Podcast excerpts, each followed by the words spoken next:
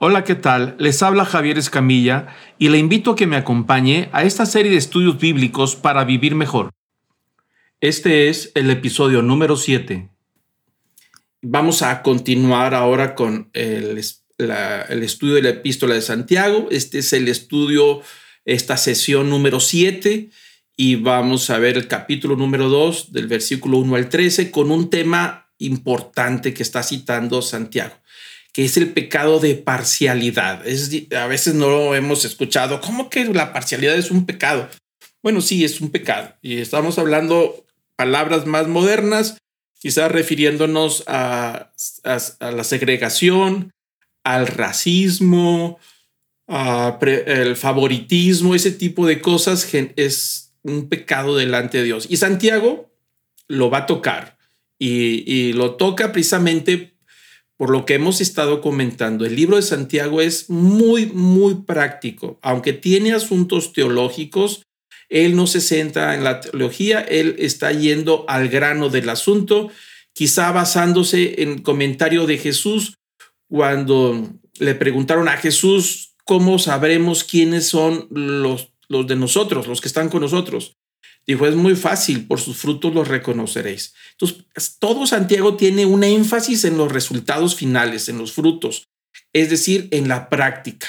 Quiere que los cristianos del primer siglo aterricemos la vida cristiana y no nos quedemos en el aire solamente reflexionando en la teología o en las verdades doctrinales, sino que la fe que hemos alcanzado, la salvación a través de Cristo en la cruz, esa fe salvadora se aterrice. Entonces, cito esto porque tenemos que mantenerlo en mente cuando estamos estudiando Santiago. Y ahora vamos a tocar un tema porque él lo ha, lo ha estado insistiendo, Santiago, de tener una vida práctica, auténtica y genuina, ir anotando o recalcando o anotando lo que Santiago nota que los primeros cristianos están fallando. Y vamos sobre ese tema eh, de la, el pecado de la parcialidad, ¿no? Entonces, la vida de los primeros ah, cristianos del primer siglo está regida por condiciones sociales extremas. La gente era o muy rica o muy pobre, o esclavos o libres, judíos o gentiles, griegos o bárbaros. Vamos a hablar como introducción sobre la condición social, un poco de la condición social para poder entender los versículos que vamos a estudiar. Si nosotros vemos o leemos ese pasaje Santiago que vamos a ver hoy fuera del contexto, lo más probable es que vayamos a reclamar y decir, espérame, ¿por qué Santiago está hablando así eh, de, gente que tiene dinero y que los pobres son los buenos y los ricos son los malos?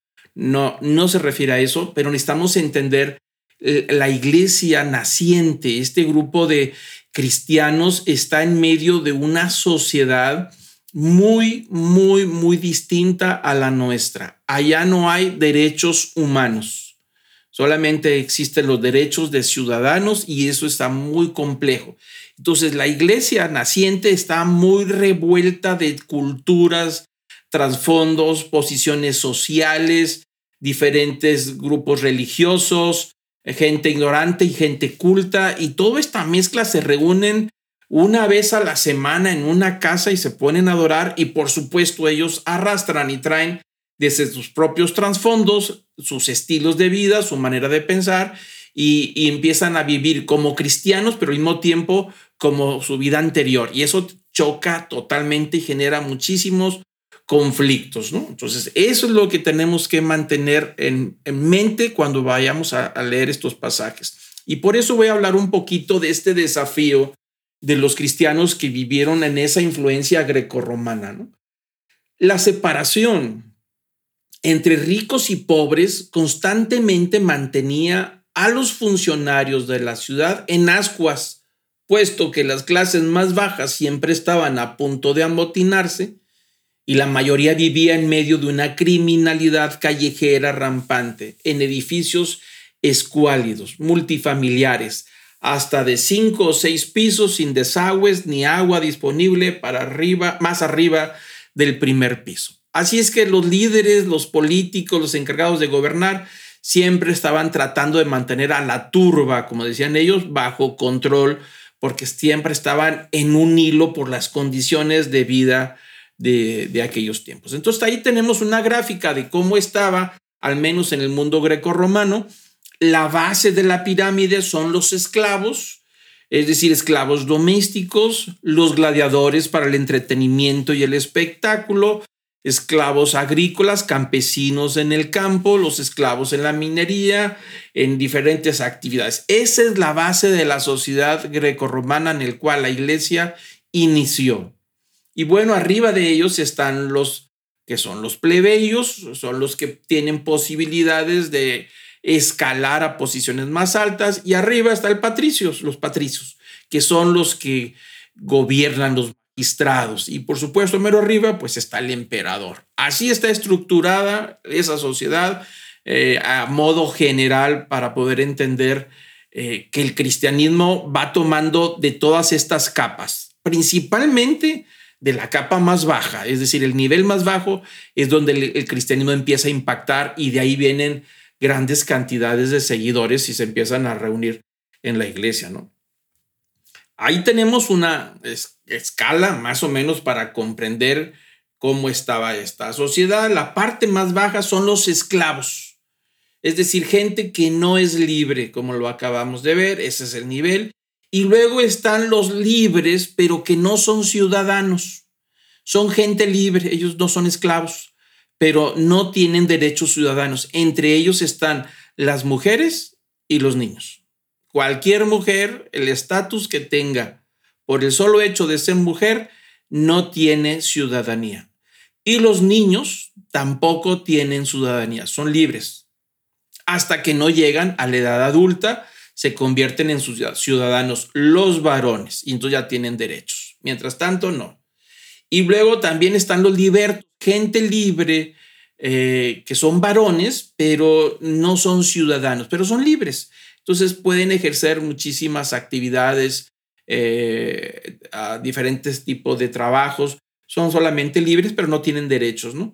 Y luego sigue ya la escala más arriba, que son gente libre, pero que tiene derechos ciudadanos, que es donde está la plebe, es decir, todos los ciudadanos romanos, eh, que pueden ser de diferentes actividades, pero tienen derechos. Entre ellos, el apóstol Pablo también formaba parte de este grupo de personas libres con derechos ciudadanos. Y arriba de ellos están los nobles eh, de la élite gobernante, son la nobleza, y arriba de la nobleza el emperador, el primer ciudadano. Ellos son ciudadanos y tienen derechos. La mitad de esta escala no tiene derechos de ciudadanía y la última, por supuesto, ni siquiera es ciudadano, no tiene ningún tipo de derecho, no tiene libertad. Ahí el cristianismo a todo tipo de personas había que evangelizar y empezarlos a reunir. Y la iglesia se reunían esclavos, mujeres, libertos, plebeyos, inclusive hasta nobles empezaron a reunirse en la iglesia. Y claro, estamos hablando de que los nobles vivían en una posición social muy por encima del resto de los demás. Entonces, cuando ellos llegaban a, la iglesia, a las reuniones, pues, ¿cómo había que tratarlo? Como una persona noble, como se trata en la ciudad, como se trata en los puestos públicos, o había que tratarlo como un igual. Esa es una problemática que necesitamos comprender por lo que vamos a leer ahorita, ¿no? Y bueno, aparte para comprender toda esta revoltura, le vamos a agregar que la iglesia del primer siglo está formado por cristianos que vienen de origen judío, donde empezó el evangelio y Jesús evangelizar, aquellos judíos que creyeron en Jesús, y también mezclados con cristianos de origen gentil, es decir, gente que no es judía, que viene de diferentes trasfondos religiosos o diferentes puntos. Y para entender más la ensalada y la mezcla de la iglesia del primer siglo, vamos a pensar cuáles son los cristianos de origen judío que se convirtieron en seguidores de Jesús. Pues el, judaísmo común, el pueblo, los sacerdotes, hubo sacerdotes de la religión judía que se convierten en seguidores de Jesús. Levitas, es decir, de la gente estudiosa, intelectuales, fariseos, de los más religiosos, ultra recalcitrante, conservadores, de los fariseos también se convierten en seguidores de Jesús saduceos, gente que ni siquiera era espiritual, ni creía en la resurrección, ni la gente creía que no tenía alma, ni creía en el infierno. eran escépticos. Bueno, también de esos se, se convierten en seguidores de Jesús. Sicarios, es decir, gente que está contra Roma. Esos sicarios vamos a decir que son los revolucionarios que están insistiendo en que Roma debe de abandonar la Tierra Santa y hacerlos libres. Gente muy problemática. Bueno, pues ahí también hay seguidores de Jesús. Los esenios también hubo seguidores de Jesús, una secta del judaísmo que vivió en el desierto cerca del Mar Muerto, apartado totalmente del mundo. Vamos a decir que no eran fariseos, pero no se juntaban con nadie. Ellos vivían en su propia comunidad, con sus propias leyes alimentarias. Bueno, de ellos también se convierten al cristianismo y forman parte de todo este grueso, ¿no? Judíos helenistas, es decir, son judíos que nacieron fuera de Jerusalén, en Alejandría o en Roma, y que son de un trasfondo helenista, es decir, nacen en el mundo de habla griega, ni siquiera hablan el idioma de la tierra de, de Jerusalén, de Israel. No conocen nada, solamente son judíos que no entienden la lengua y ellos su propia lengua es el griego. Su cultura es griega, pero son judíos. Entonces tienen otras costumbres de las ciudades cosmopolitas, es decir, de las grandes ciudades. Prosélitos, son aquellos de trasfondo gentil que simpatizaron con el judaísmo, asistían a la sinagoga para aprender eh, de la Biblia, de, de, Jehová, de Yahvé, y eh, simpatizaban con todo eso, pero no eran judíos 100%, solamente simpatizaban. Y los temerosos de Dios, aquellos que, perdón, los prosélitos sí se convertían al judaísmo a través de ciertos rituales, pero no nacieron en el judaísmo y ellos ah, son judíos, pero de un nivel más abajo, no tienen todos los derechos de uno que nació siendo judío. Y el último, los temerosos de Dios son aquellos también que nunca se convirtieron al judaísmo, pero simpatizan con el judaísmo, asisten a las sinagogas, participan en ciertas festividades, pero nunca se convirtieron, a diferencia de los prosélitos. Como pueden ver, esos es los que vienen del judaísmo, pero les agregamos los que vienen del mundo gentil, romanos, griegos y etcétera, cualquier otra nacionalidad y cultura. Muchos de ellos son filósofos, pensadores, les encanta pensar, les encanta reflexionar y les encanta encontrar respuestas. Ciudadanos romanos y griegos también entraron, gente que era ciudadana con todos sus derechos y que estaban acostumbrados a cierto trato especial cuando llegaran a cualquier reunión. ¿Por qué? Porque son ciudadanos, no son, no son este, de, gente libre sin derechos o libertos o no son esclavos. Pero también había gente libre, como hablábamos ahorita. No son ciudadanos, pero son libres de una escala más abajo.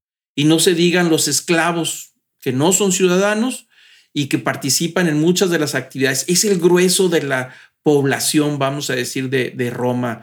Principalmente la masa más gruesa son esclavos.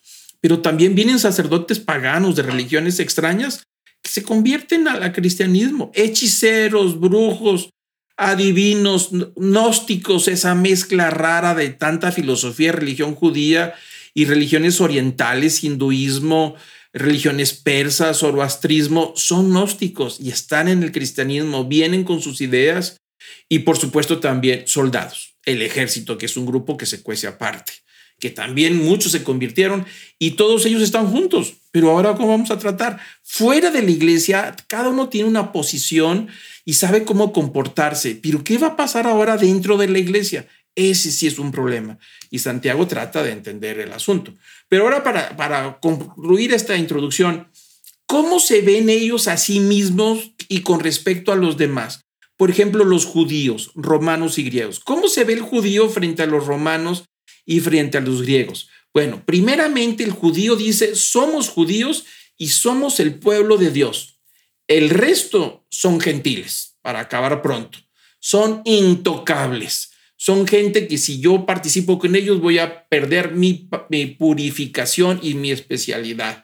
Entonces dice, nosotros somos el pueblo de Dios, somos judíos y somos un pueblo elegido. Los demás son los demás. Así veían al mundo. ¿Cómo ven los romanos? Los romanos decían, somos ciudadanos romanos, nosotros somos ciudadanos con todos los derechos. El resto son esclavos incivilizados. Había muchos judíos que fueron esclavos, inclusive. En los tiempos de Jesús, los romanos se llevaron a grandes cantidades, cientos de miles de judíos, se los llevaron a Roma para tratarlos como esclavos, no tenían derechos. Entonces los romanos decían, nosotros somos ciudadanos, ustedes son los esclavos, el resto. Pero los griegos también salían con su novedad.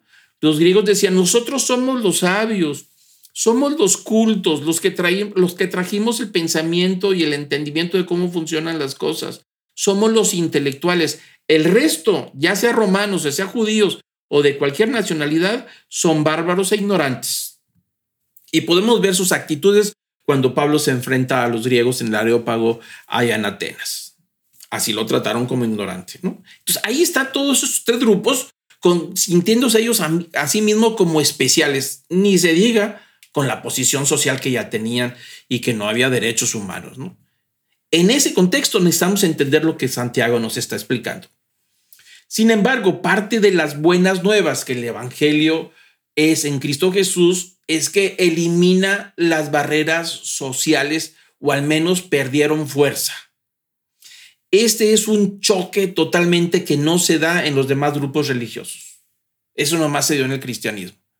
Inclusive había religiones estaban hechas para cierto estatus social. Nadie podía entrar a menos que perteneciera a ese estatus. Había religiones solamente para el ejército. Pero el cristianismo no, la puerta está abierta para todos y se les demanda solamente fe y creer en Jesús sin importar el trasfondo. Ese es algo nuevo. Entonces estamos hablando de una ensalada con muchísimos problemas.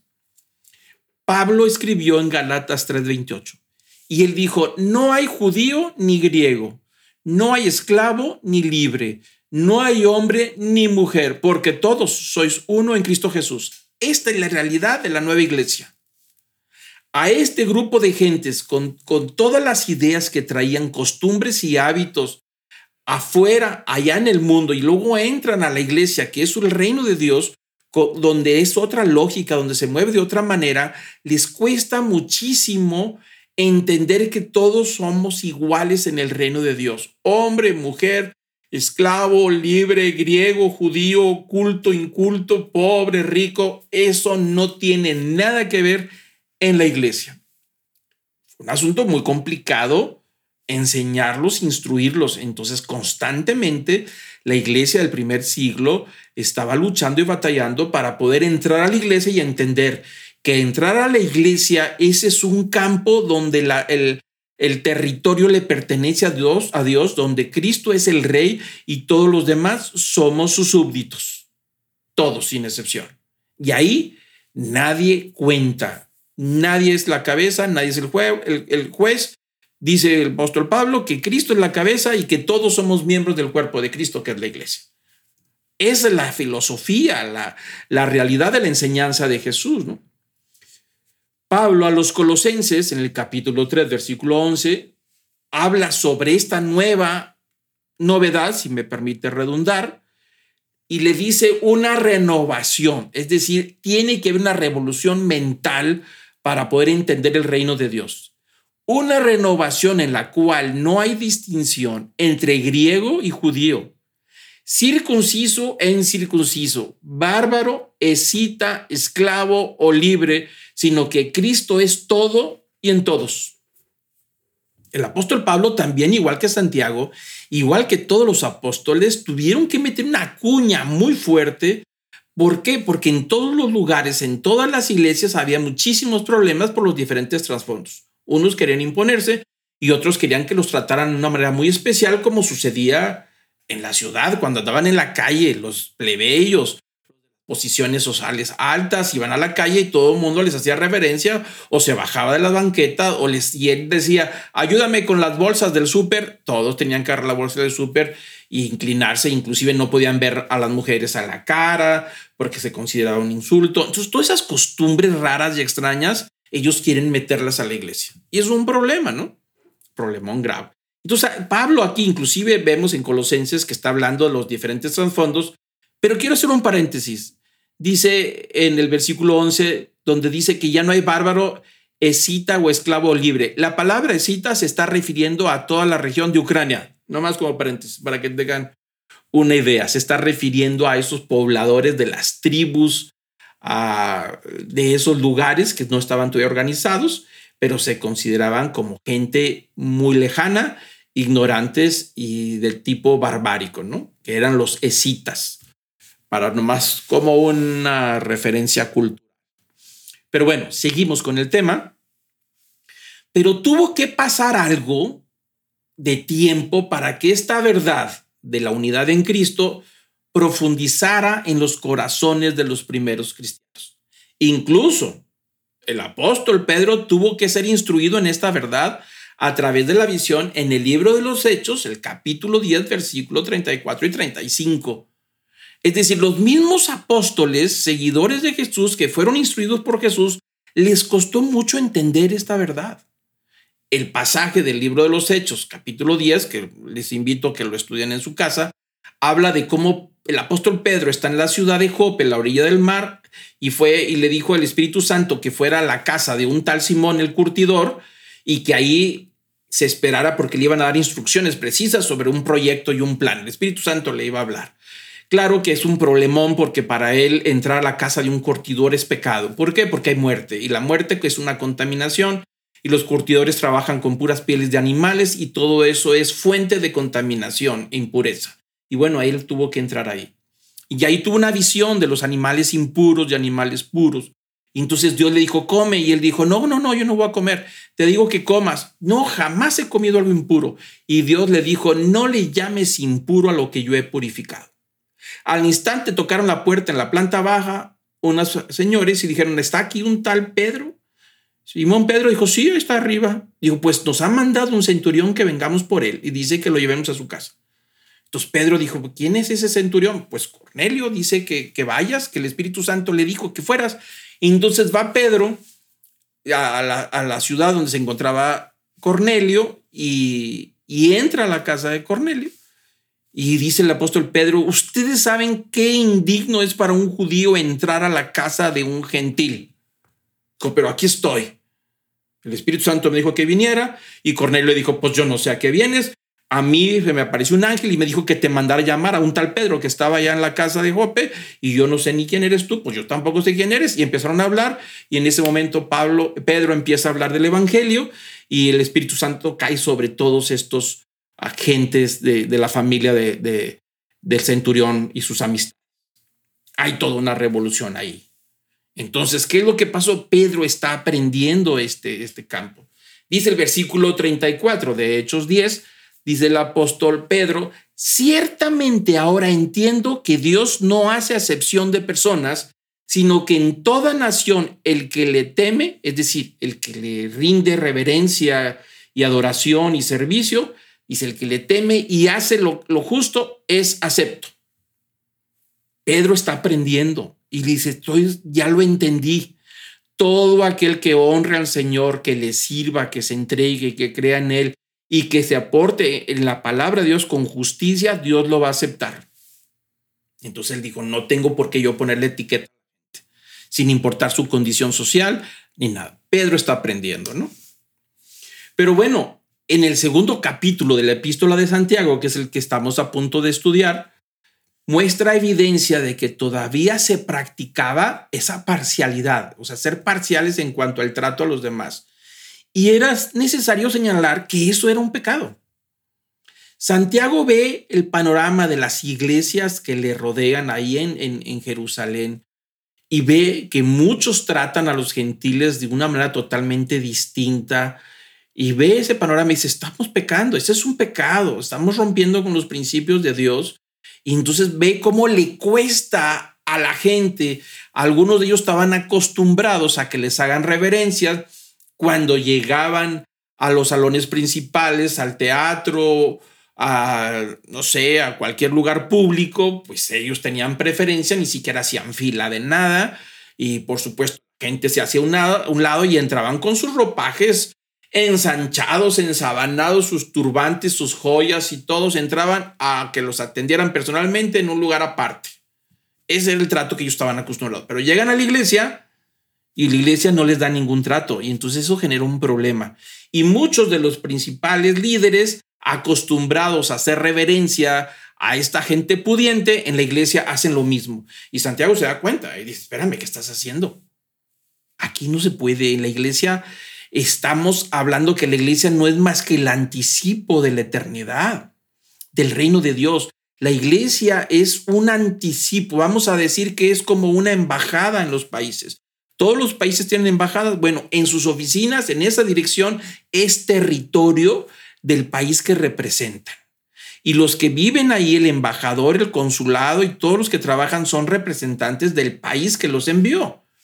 Esto es exactamente igual. La iglesia es una embajada en un país que es extraño y los cristianos seguidores de Jesús son representantes del reino de Dios. Entonces Santiago empieza a luchar con todas estas cosas y dice algo mal está pasando. Entonces, debido a que el pecado de la parcialidad es abundante, aún prevalece en nuestros días porque la iglesia ha luchado con eso a través de los siglos. Es necesario que examinemos Santiago capítulo 2 del 1 al 13 y considerar lo que nos tiene que enseñar. Ahora, ese problema del primer siglo y segundo siglo y de los siglos que siguieron hasta nuestros días. Hasta nuestros días. A veces se nos olvida que muchos de los principales precursores que mantuvieron la esclavitud con los afroamericanos, pues venían de las iglesias cristianas. Y dices, ¿cómo? Bueno, sí, porque ellos entendían de otra manera los pasajes bíblicos. Entonces ahí es donde estaba el choque, hasta que hubo toda esa revolución que ya conocemos. Entonces es necesario que nosotros entendamos estos principios y de eso vamos a hablar. Entonces me alargué mucho en la introducción y yo no sé si voy a alcanzar a terminar todo el, tema hoy, pero si se alarga, eh, lo dejamos para la próxima. Pero bueno, vamos a empezar. Ahora sí, ¿qué significa ser parcial? Juicio anticipado, es decir, emitir un juicio sin tener la información completa. Prejuicio, emitir un juicio basado en nuestras propias trasfondos o ideas.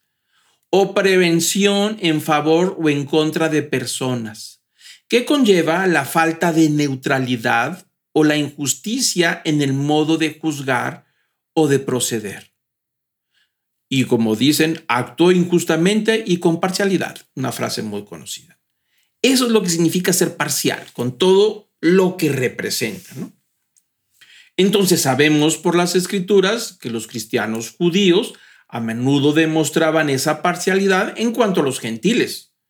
¿Por qué? Porque ellos estaban acostumbrados ni siquiera a meterse a sus casas ni a hacer negocio con ellos. Ahora se sientan al lado están en la misma banca al lado de un gentil. ¿Cómo es posible si todavía hace dos años, cuando yo era 100% judío, un gentil me podría quitar mi purificación por solo hecho de sentarme con él? Ahora me tengo que sentar en la iglesia con él. Este es un problema.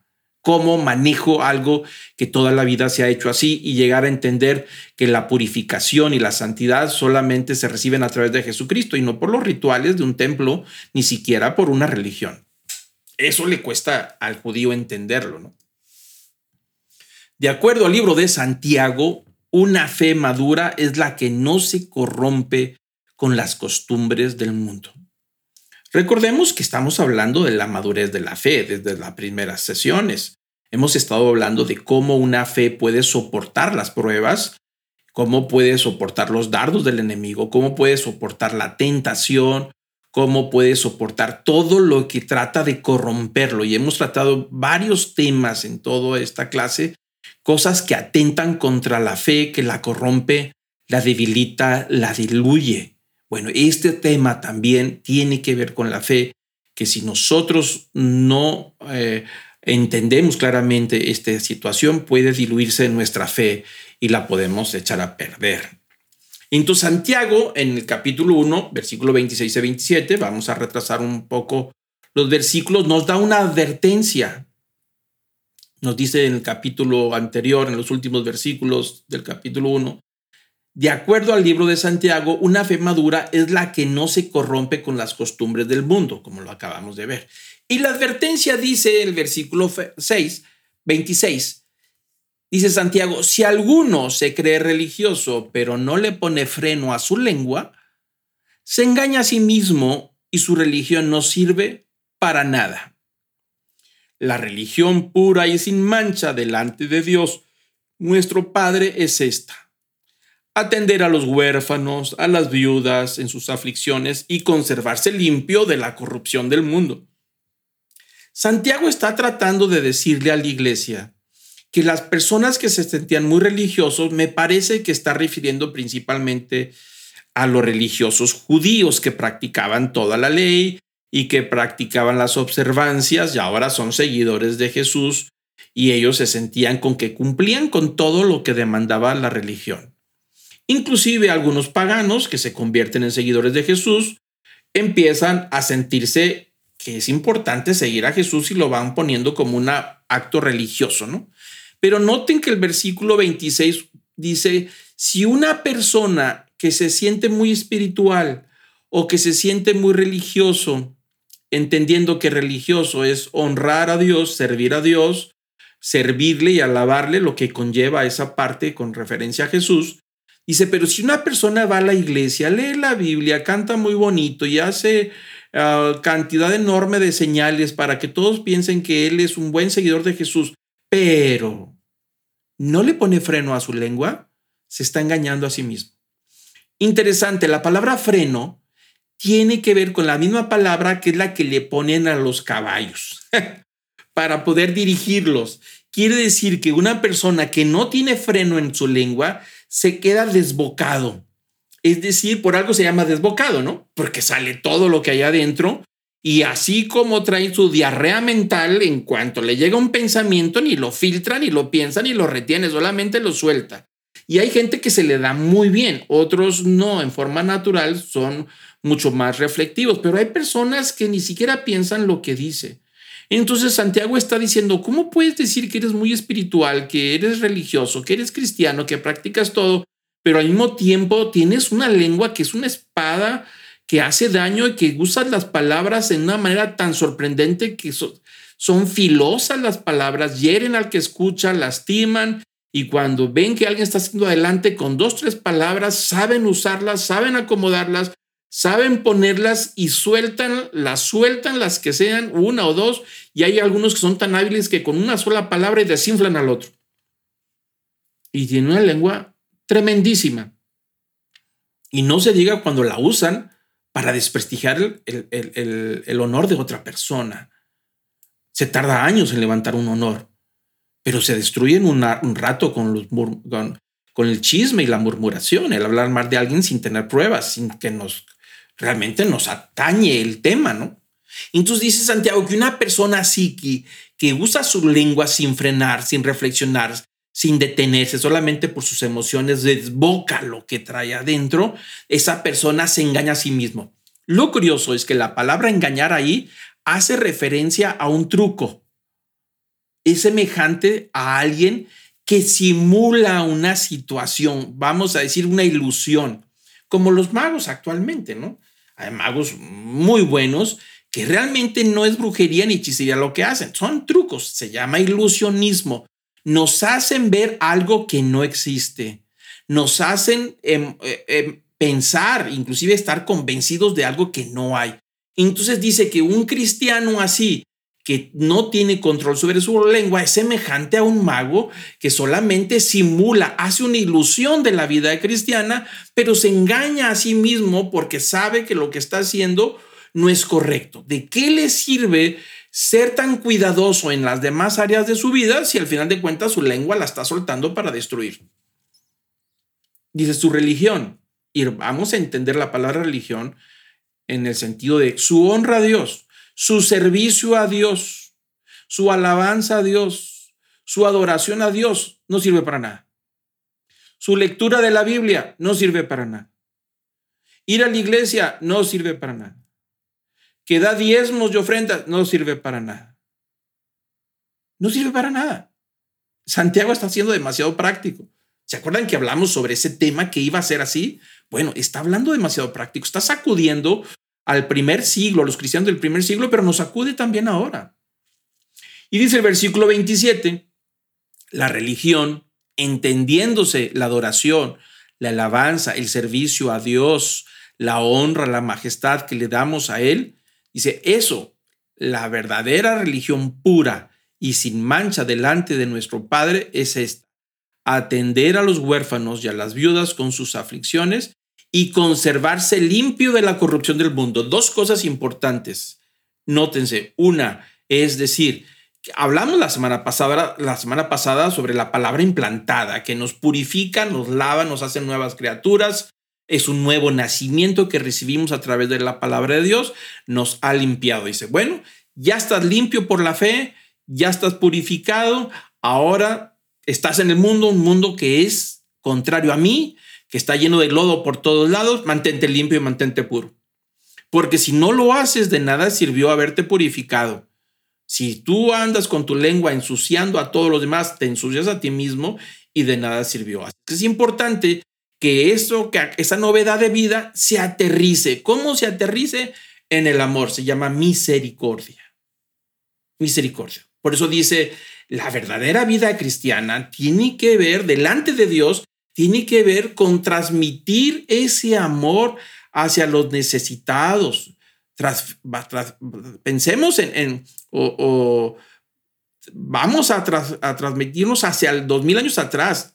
¿Cómo eran los huérfanos? Ni siquiera es como los derechos humanos de ahora, que, siempre apartaban para los huérfanos, para las viudas.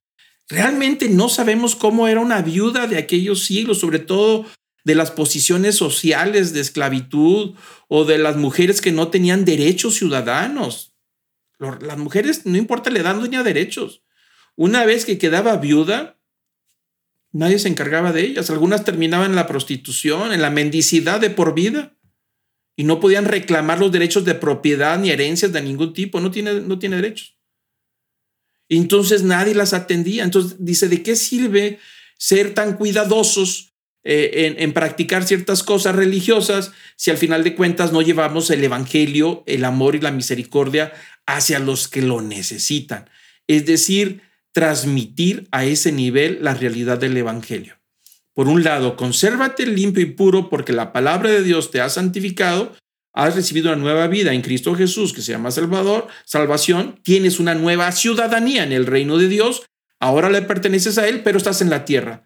Con los pies en la tierra, en un mundo que está caído, que es contrario al Evangelio, que está sucio, y que es fácil de embarrarse, como lo dijo Santiago, que somos seducidos y somos arrastrados de nuestra propia pasión y concupiscencia, nos lleva al pecado. Bueno, en medio de ese mundo tenemos que mantenerlos limpios por la palabra de Dios, pero al mismo tiempo tenemos que dar fruto. Hay que llevar a la práctica el Evangelio. Entonces, si alguien solamente se mantiene en el entorno de una iglesia donde no habla con nadie más que con puros creyentes y se quiere mantener puro, y dijo, espérame, aquí hay algo que está fallando el llegar a esta nueva ciudadanía en el reino de Dios es poder llevar a los necesitados la palabra de Dios, el amor y la misericordia, aterrizar el Evangelio. Por eso dice, ¿de qué sirve tanto detalle si tiene una lengua que destruye el, honor y el prestigio de las personas que les ha costado tantos años ser alguien en la vida y pisotea su nombre solamente con un chisme y una murmuración que ni siquiera les consta y ni, ni siquiera se ha probado? Y así se destruyen personas y familias, empresas gente que ha, dado duro. Y bueno, dice, cristianos que participan en eso, dijo, esto no es posible. Dice, ahí no hay nada. De nada sirve, porque no hay nada. No le sirve para nada. Pero si quiere que le sirva, entonces que ponga en práctica la nueva vida a través del amor y que al mismo tiempo se mantenga limpio. Así es que Santiago está dando duro, pero muy, muy duro sobre esa realidad.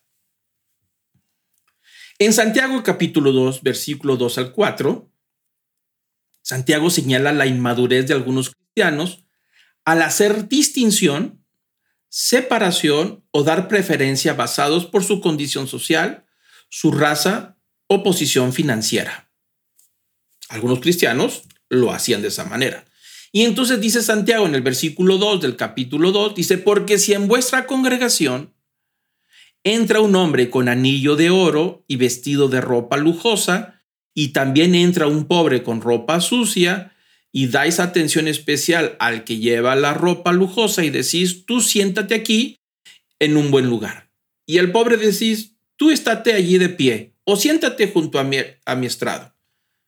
¿No habéis hecho distinción entre vosotros mismos y habéis venido a ser jueces con malos pensamientos? Ahí podemos notar que lo que está diciendo es que esta gente de ropa lujosa pertenece a ese nivel social del que hablábamos ahorita, con grandes ropajes. Son ciudadanos romanos, o ya sea de trasfondo griego, pero romanos, ciudadanos, como Pablo, ciudadano, tienen privilegios, tienen muchos derechos y están por encima inclusive de la plebe. Entonces son gente de alta posición social. No es solamente un asunto de, de cuestión financiera, es un asunto de una posición social donde los de abajo no tienen derechos.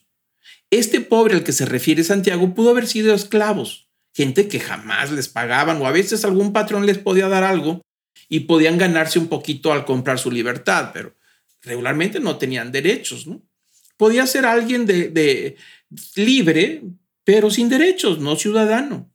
Y al no poder escalar, por supuesto, no puede aspirar a mejor educación, porque la educación pues no es para los esclavos. La educación no era tampoco para los libertos, solamente para los ciudadanos. Esos derechos y privilegios que solamente un ciudadano podía tener.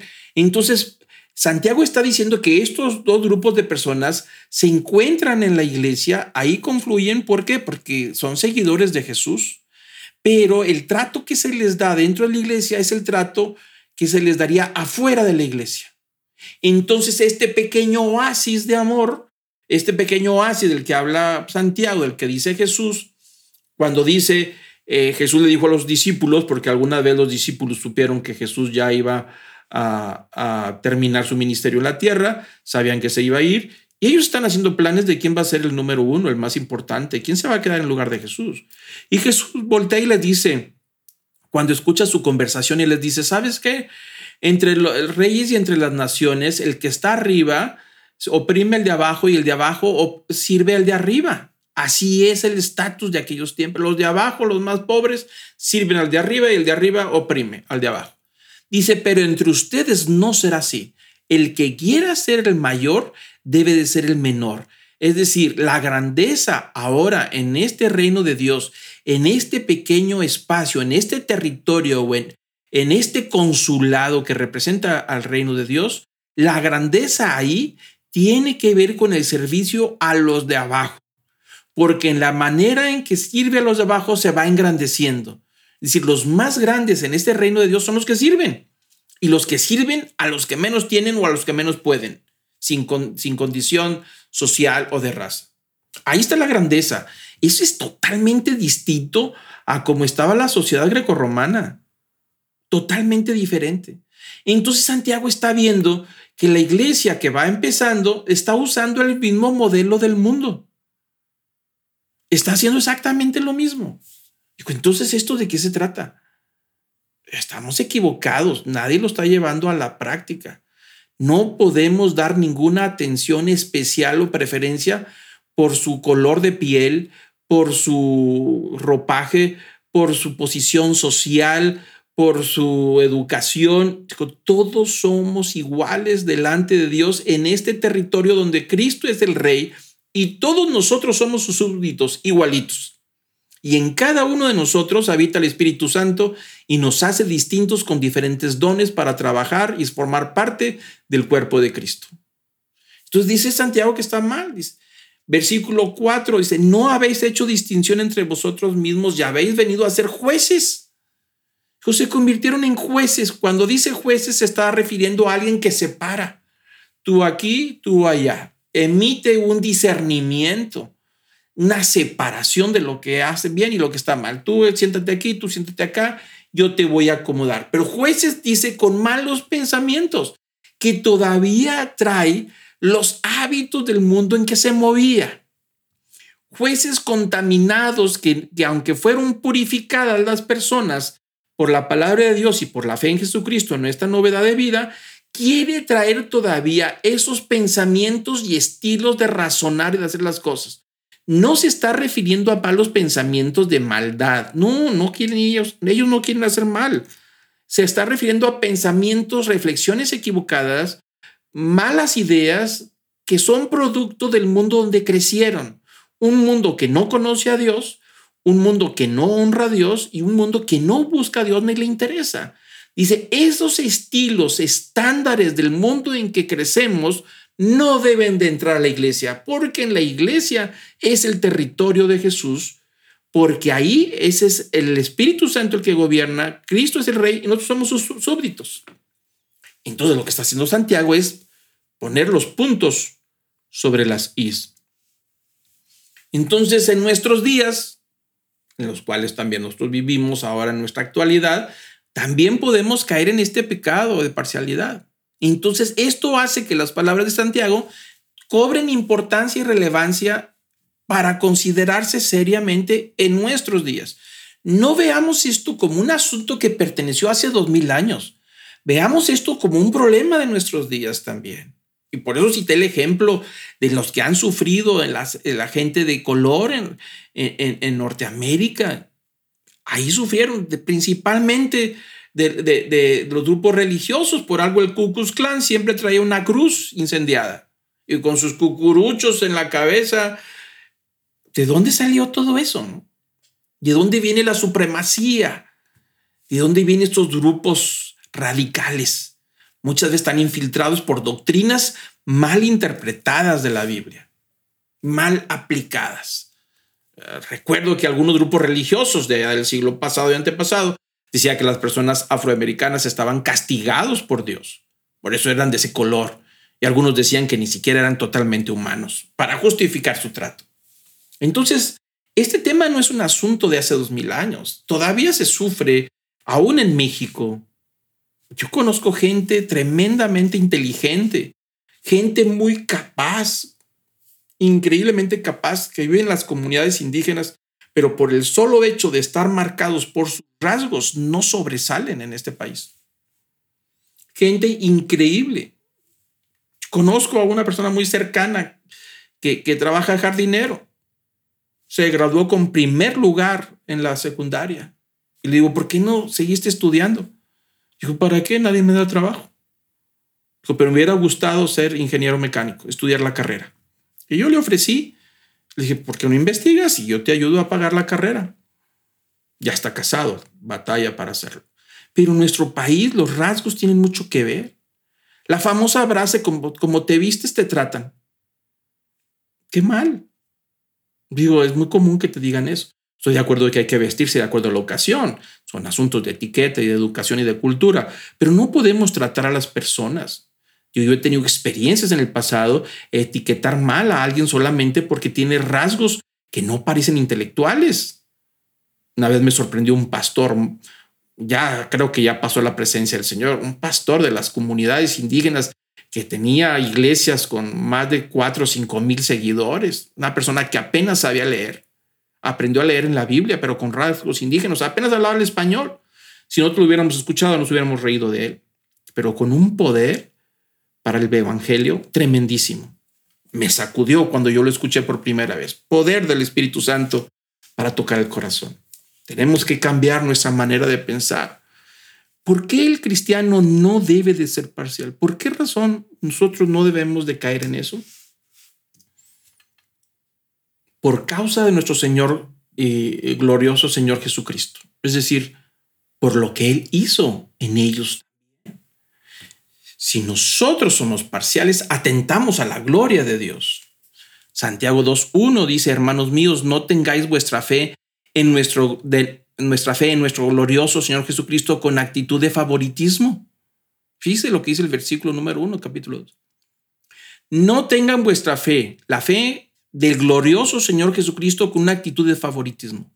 Es decir, no uses tu fe para atentar contra la gloria, contra el nombre de la gloria de Dios, con una actitud segregacionista o racista o favoritismo. no uses esa fe para eso. Para eso no fue.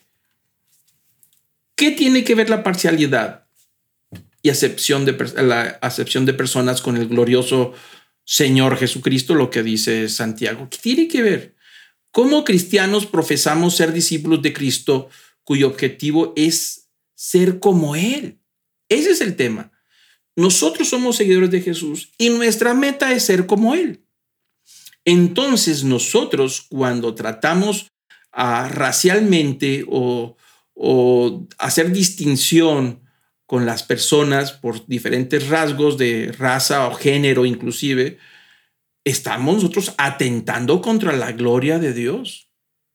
Pero nuestro objetivo es ser como Jesús, esa es nuestra meta. Entonces, si es ser como Jesús, vamos a tratar a la gente como Jesús los trataría. Punto.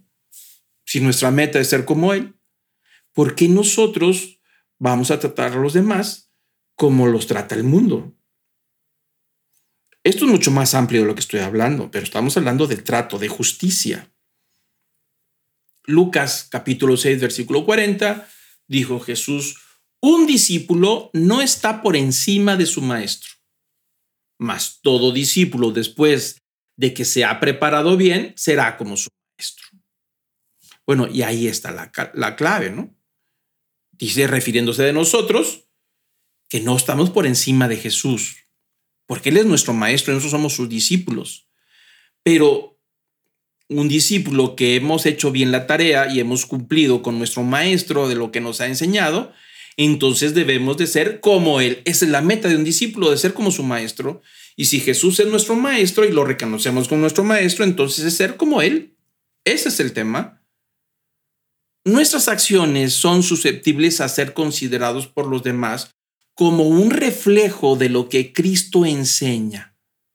Si mostramos parcialidad, dejamos la impresión que Jesús mismo es parcial o racista o que está lleno de prejuicios. Es decir, la gente no ve a Jesús, la gente no escucha a Jesús, lo que escucha de Jesús es a través de nosotros. Por algo Jesús nos envió a representarlo. Por eso hablábamos ahorita. Somos embajadores. Así dice el apóstol Pedro del reino de Dios. Pero nosotros no somos el presidente, no somos el rey. Representamos los valores del reino de Dios. Representamos el evangelio que es de Jesucristo, no de nosotros. Representamos las metas, propósitos y objetivos del reino de Dios que es en Cristo Jesús, no los nuestros.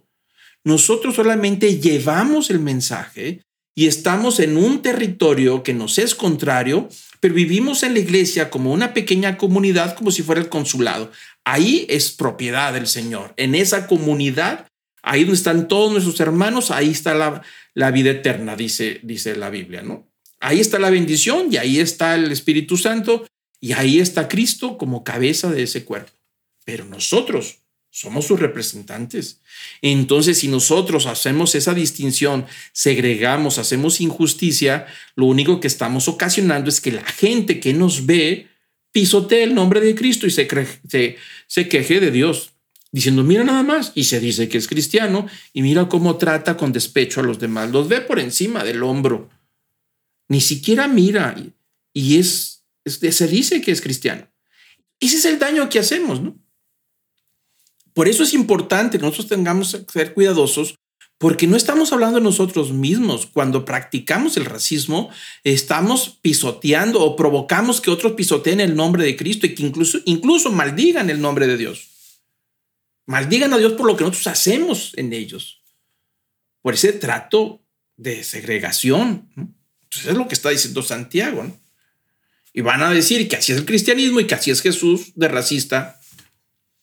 Por lo tanto, si no tenemos cuidado, la gloria del Señor puede ser manchada por nuestra parcialidad, por nuestro racismo, por nuestro favoritismo, por nuestras preferencias injustas, por juicios con malos pensamientos cuando tratamos a los demás. Lo que se pisotea es la gloria de Dios, no la nuestra, la de Dios, la de Cristo. Y ese es el problema con todo este tipo de, detalles que está diciendo Santiago. ¿no? Mostramos nuestra inmadurez al ser parciales cuando, mm, cuando no convertimos en, cuando nos convertimos en jueces. Es decir, cuando juzgamos a los demás por diferente condición, entonces estamos mostrando nuestra inmadurez. Es decir, a tratar a los demás cuando somos jueces de los demás. Santiago 2, versículo 4, dice, no habéis hecho distinciones entre vosotros mismos y habéis venido a ser jueces con malos pensamientos. Lo acabamos de leer hace unos momentos. Somos jueces que hacemos distinción, dice Santiago, cuando practicamos eso. Y entonces nuestro juicio está equivocado porque está alimentado y nutrido por ideas equivocadas o malos pensamientos. Jesús nos advirtió en Mateo 7.1. Dijo, no juzguéis para que no seáis juzgados, porque con el juicio con que juzguéis seréis juzgados, y con la medida con que midáis, se os medirá. Y porque miras la mota que está en el ojo de tu hermano y no te das cuenta de la viga que está en tu propio ojo? ¿O cómo puedes decir a tu hermano, déjame sacarte la mota del ojo cuando la viga está en tu ojo? Hipócrita, saca primero la viga de tu ojo y entonces verás con claridad para sacar la mota del ojo de tu hermano. Bueno, sin entrar a tanta profundidad, lo que Jesús está diciendo es que todos estamos iguales y todos tenemos un, una área ciega que nosotros no vemos de nosotros mismos. Un foco oscuro, el lado oscuro de la luna, todos tenemos algo. Y que por esa razón de saber que somos frágiles, débiles, pecadores y seducidos por diferentes cosas que nos puede llevar al pecado, que somos humanos corruptos, que tengamos muchísimo cuidado en cómo tratar a los demás, que no nos sintamos superiores eso es lo que está diciendo Santiago. Tengan mucho cuidado, todos son iguales. Algunos batallan con un área que tú a lo mejor ya la superaste y tú estás luchando con alguna que otro le parece fácil.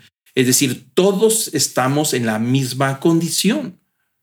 Por eso Jesús toca el tema de nosotros no poder juzgar, no juzgar a las personas, no meternos en ese tipo de juicios para decir quién sí y quién no, no separar a las personas por su condición, no hacer distinción, no tratarlos en favoritismo, mucho menos torcer el derecho para poder beneficiar a aquel que tenemos buenas relaciones o que quedamos bien con los de arriba. No, si tenemos que tener mucho cuidado, porque todos tenemos algo, una cola que nos pisen, como dice el dicho. Esa famosa mota una paja en el ojo, una viga en el ojo, cuando queremos quitarle al otro solamente un pelo, una pestaña que tiene el ojo y lo criticamos por su defecto cuando tenemos una viga que no nos deja ver. Jesús está muy claro, tengan mucho cuidado cómo se tratan unos a otros. Traten con, trátense con consideración, con mucho cuidado.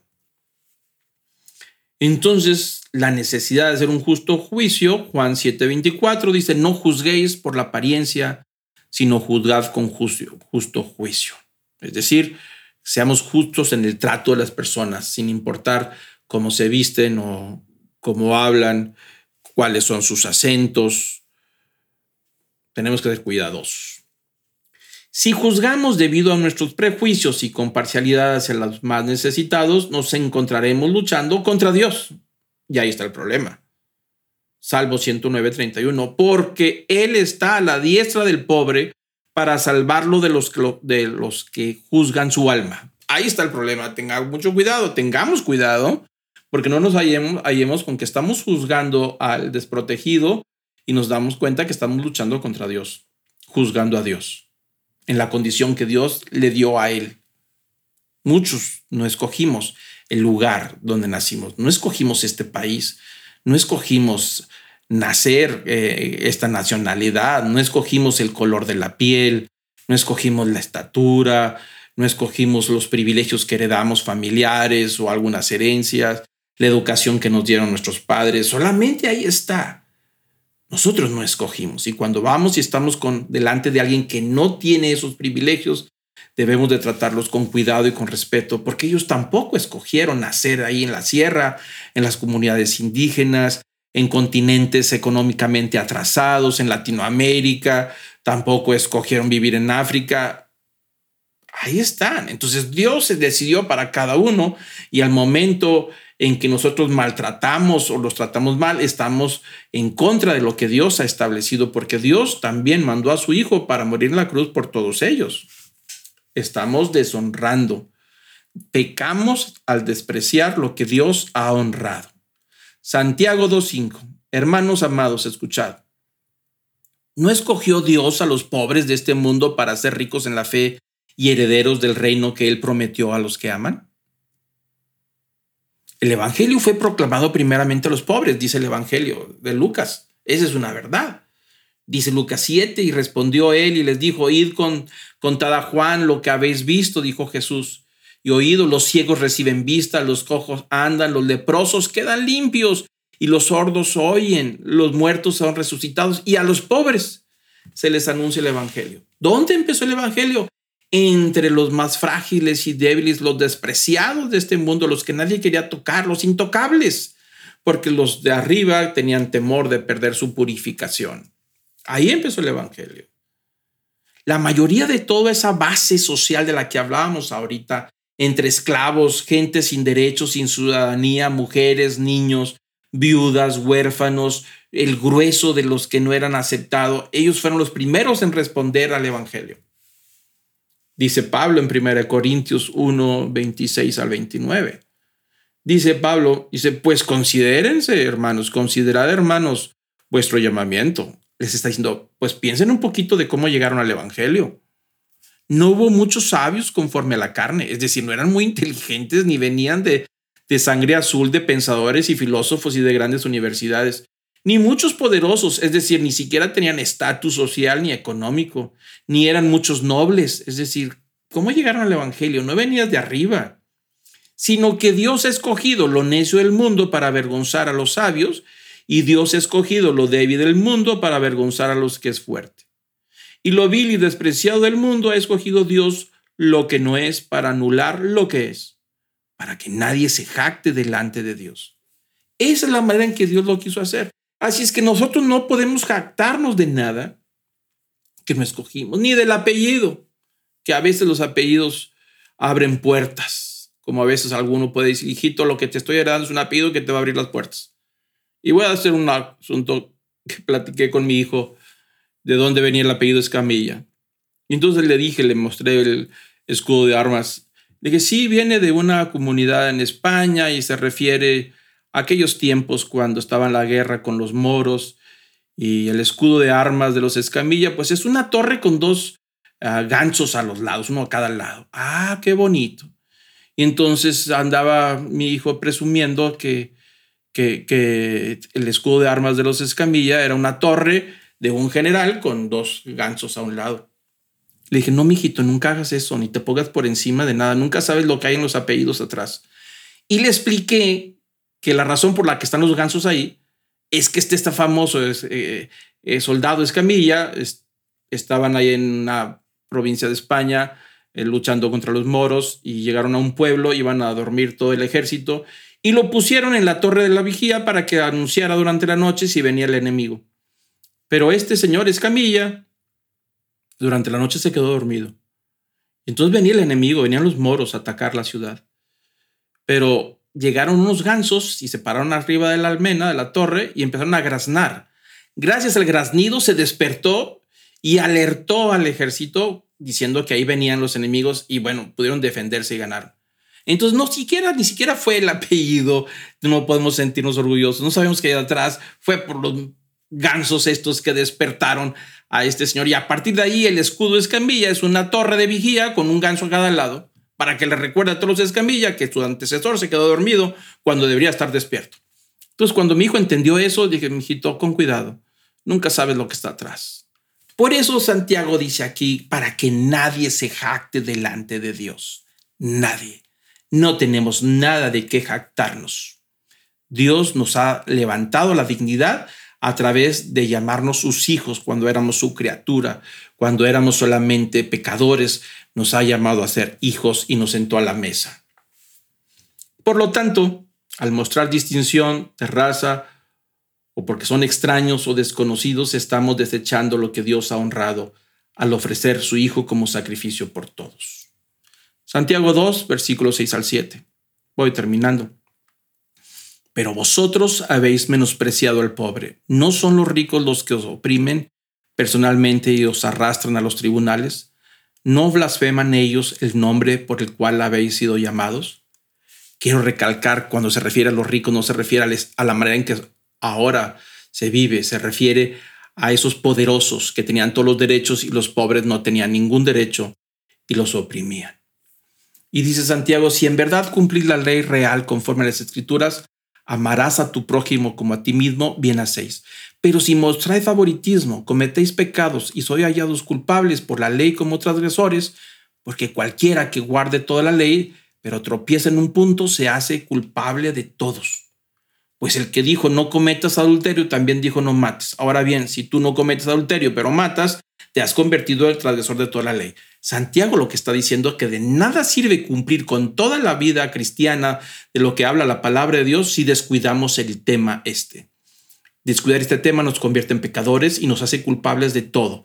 De nada sirve ser muy detallistas en cosas eh, referentes a la Biblia, referente a la práctica cristiana, si esto no lo ponemos en práctica. Porque en esto es donde se refleja el amor de Dios y nosotros somos portadores de ese mensaje de amor de comprensión y de misericordia. Romanos 15, 5 al 7. Y que el Dios de la paciencia y del consuelo os conceda tener un mismo sentir los unos para con los otros, conforme a Cristo Jesús, para que unánimes a una voz glorifiquéis al Dios y Padre nuestro Señor Jesucristo. Por tanto, aceptaos los unos a los otros como también Cristo nos aceptó para gloria de Dios. Servimos al glorioso Señor Jesucristo. No permitamos que el pecado de parcialidad, acepción de personas, racismo, prejuicio, manche la maravillosa gloria de nuestro Señor Jesucristo. Es nuestra responsabilidad mantener limpia la gloria de Dios. Nosotros somos sus brazos, nosotros somos sus ojos, somos sus labios, somos sus oídos. ¿Cómo la gente sabrá que Dios les ha hablado si no es a través de nosotros? ¿Cómo sabrá la gente que tiene necesidad de un abrazo que Dios lo ha abrazado si nosotros no los abrazamos? Cuando vemos al que está en necesidad, al pobre, al humilde, al despreciado, a lo que el mundo no puede aceptar, al que huele mal, aquel que no tiene las condiciones para mantener una higiene saludable y nosotros lo tratamos con desprecio, ¿cómo sabrá que Dios lo ama? si nosotros no somos portadores de su amor. Yo quiero terminar ahora y pedir que inclinemos nuestro rostro y cerremos nuestros ojos. Amado Padre, Señor, quiero pedirte que esta palabra que acabamos de escuchar, que pueda llegar como un viento, Señor, a nuestro corazón, y que la lluvia fresca de tu espíritu la haga germinar. Padre, entendemos que hay barreras sociales, culturales. Te pedimos, Señor, que cuando estemos todos juntos podamos transmitir el amor tuyo y la manera en que tú nos viste, que no nos consideraste nuestro pecado. Y que cuando te preguntaron y dijiste si ha de pasar esta copa de mí, que pase, pero que no se haga mi voluntad ni la tuya, sino que fuiste obediente hasta la cruz, así nosotros seamos obedientes y que no permita, Señor, que nuestros pensamientos, ideas, prejuicios, la manera en que fuimos educados o criados en el pasado, que venga a entorpecer, Señor, nuestra actitud y llevarnos a pecar contra injusticias contra otros. Padre, no permitas que manchemos tu gloria. Somos tus brazos, somos tus labios, somos tus oídos, somos tus ojos. ¿Cómo sabrán, Señor, de tu amor si no es a través de nosotros? ¿Cómo conocerán la gracia si no llevamos el Evangelio de Jesucristo? Si nosotros no volvemos y somos tolerantes, pacientes, humildes, sobrellevando la carga de aquel que la ha cargado todo el tiempo. Señor, enséñanos a ser fuertes frente a situaciones que nos es difícil sobrellevar, con los que están enfermos, con los que están solos, con los que viven en condiciones pésimas de humildad. Enséñanos, enséñanos, Señor, que tu Espíritu Santo pueda brillar en medio de nosotros con ese Evangelio y que la palabra brille. Tú nos dijiste que nadie enciende una lámpara y la pone debajo de la cama, sino que la pone en un lugar alto. Así nosotros, siendo iluminados por el Evangelio, enséñanos a brillar, que estemos en un lugar para que alcance esa luz del perdón y del arrepentimiento a todos aquellos que anhelan y tienen sed de esperanza y que anhelan, Señor, conocer de tu amor. Padre, recibe, Señor, nuestro honor, nuestra gratitud, nuestra alabanza y adoración, y que podamos ser fieles representantes de tu reino. Te lo pido en el nombre de Cristo Jesús. Amén, Señor.